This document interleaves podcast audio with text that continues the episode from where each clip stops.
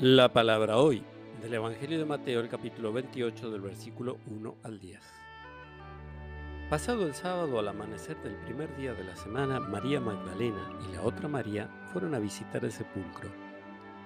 De pronto se produjo un gran temblor de tierra. El ángel del Señor bajó del cielo, hizo rodar la piedra del sepulcro y se sentó sobre ella.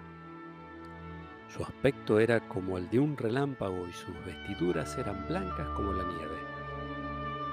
Al verlo, los guardias temblaron de espanto y quedaron como muertos.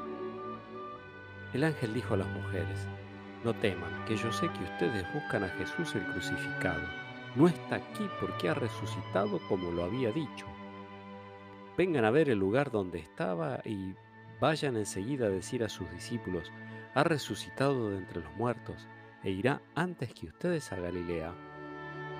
Allí lo verán. Esto es lo que tenía que decirles. Las mujeres atemorizadas pero llenas de alegría se alejaron rápidamente del sepulcro y corrieron a dar la noticia a los discípulos.